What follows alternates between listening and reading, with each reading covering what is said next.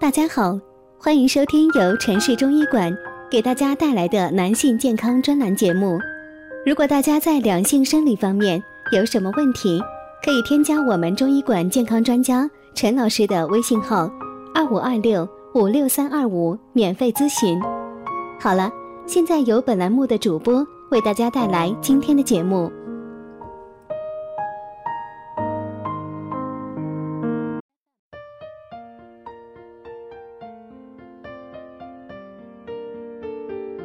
大家好，今天呢说点题外的话。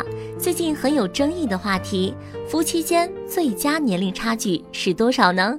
夫妻间的最佳年龄差，应该就女方和男方而言有不同角度的理解。就女性而言，男方比女方大十至七岁，但不要超过十岁，是最好的年龄差。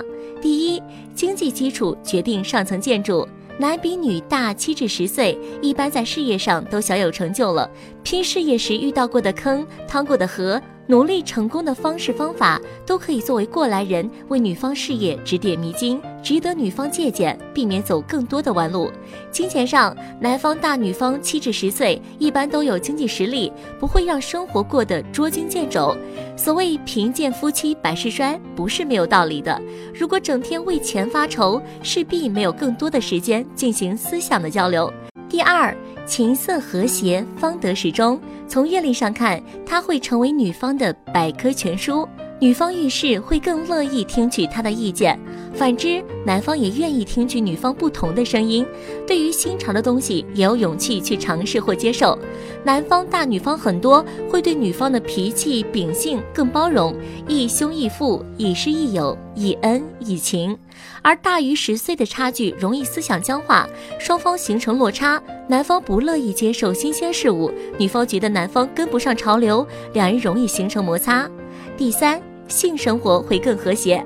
从生理上看，男方过了性冲动期，能更注重女方感受，更注重技巧。